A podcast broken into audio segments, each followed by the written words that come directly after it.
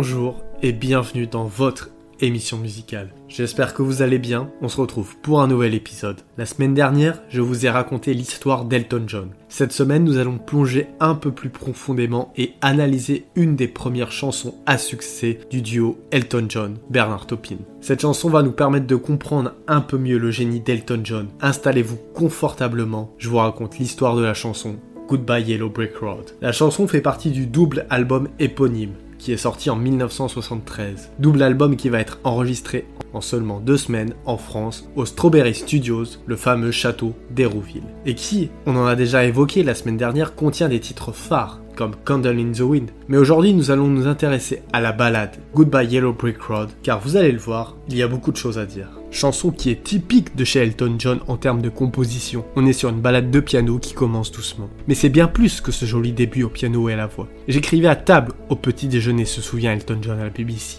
Le groupe se joignait à moi à la fin du petit déjeuner, nous avions écrit et répété deux chansons, et nous sommes entrés en studio pour les enregistrer. Les garçons ont fait les chœurs pendant que j'étais au lit. C'était l'apogée de notre puissance. L'album est un mélange de styles qui nous fait passer par beaucoup d'émotions. On y retrouve des morceaux énergétiques comme Benny and the Jet, mais c'est là la force de l'album, car on y retrouve des ballades au piano plus calmes comme Goodbye Yellow Brick qui est le nœud de cet album. Il y a eu une période où je devais revenir à mes racines, ce qui a donné naissance à de nombreuses chansons similaires au début, dont celle-ci, explique Topin à propos des origines de Goodbye Yellow Brick Road. Je ne crois pas avoir tourné le dos au succès, ou avoir dit que je n'en voulais pas. Je ne crois pas avoir été aussi naïf. Je pense que j'espérais simplement qu'il existait peut-être un juste milieu pour réussir à vivre dans un cadre plus tranquille. Ma seule naïveté, je suppose, a été de croire que je pouvais le faire si tôt. J'ai dû parcourir un long chemin et me rendre à l'école des coups durs avant de pouvoir m'approcher de cet objectif.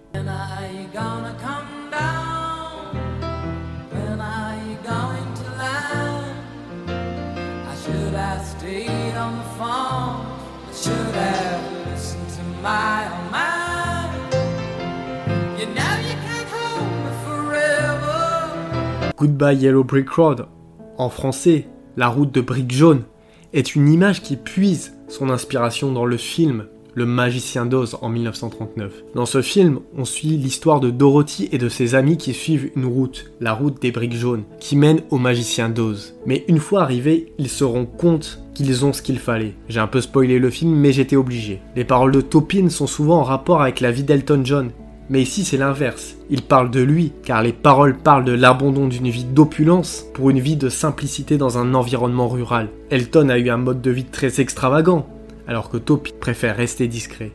Ce que le chanteur préfère à la Yellow Brick Road, c'est de retourner à la ferme, de travailler pour gagner son pain et de profiter d'une vie plus simple. Et pourquoi? Parce qu'en plus d'être perçu dans la vraie vie comme plus modeste qu'Elton, il a également grandi dans une ferme. On peut observer cela surtout dans le deuxième couplet de la chanson, où l'auteur mentionne la recherche d'un remplaçant. Il semble que Bernie ait été celui qui a demandé à s'éloigner de la célébrité, alors qu'Elton ne l'a pas fait. Il lui demande donc de trouver quelqu'un pour le remplacer et écrire ses chansons, car nombreux sont ceux qui aimeraient avoir cette opportunité. Mais si les deux souhaitaient renoncer à la célébrité, alors il se pourrait qu'ils aient dit qu'il ne serait pas difficile de trouver un duo pour les remplacer.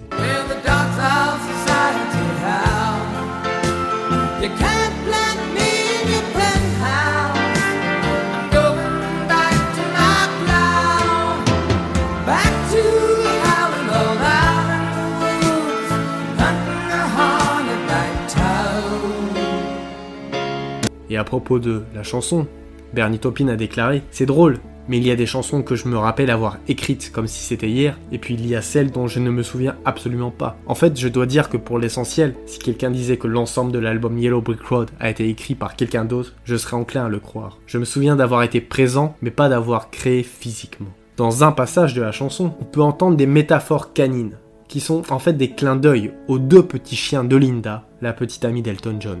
En 2008, ben Jerry's, la célèbre marque de glace, a créé un parfum de glace en l'honneur d'Elton John, intitulé Goodbye Yellow Brick Road. La glace, composée de crème glacée au chocolat, de pâte à biscuits au beurre de cacahuète, de briques de beurre et de morceaux de chocolat blanc, a été créée pour commémorer le premier concert d'Elton John dans le Vermont, la patrie des fabricants de crème glacée. Le 21 juillet 2008, au parc des expositions d'Essex Elton John a joué dans tous les autres états avant son concert dans le Vermont. Il a dégusté une partie de la glace avant le concert. Ben Folds, qui est journaliste au magazine Rolling Stone, a écrit pour son numéro sur les 100 plus grands chanteurs de tous les temps. Il mélangeait son falsetto et sa voix de poitrine avec un effet fantastique dans les années 70. Il y a ce moment dans Goodbye Yellow Brick Road où il chante On the Ground. Sa voix est dans tous les sens. C'est comme s'il sautait d'un plongeoir quand il faisait ça. Et c'est peut-être justement ça la clé de cette chanson, la puissance vocale d'Elton John, notamment dans le refrain, surpuissant où on peut entendre sa puissance vocale avec des instruments à cordes en fond sonore.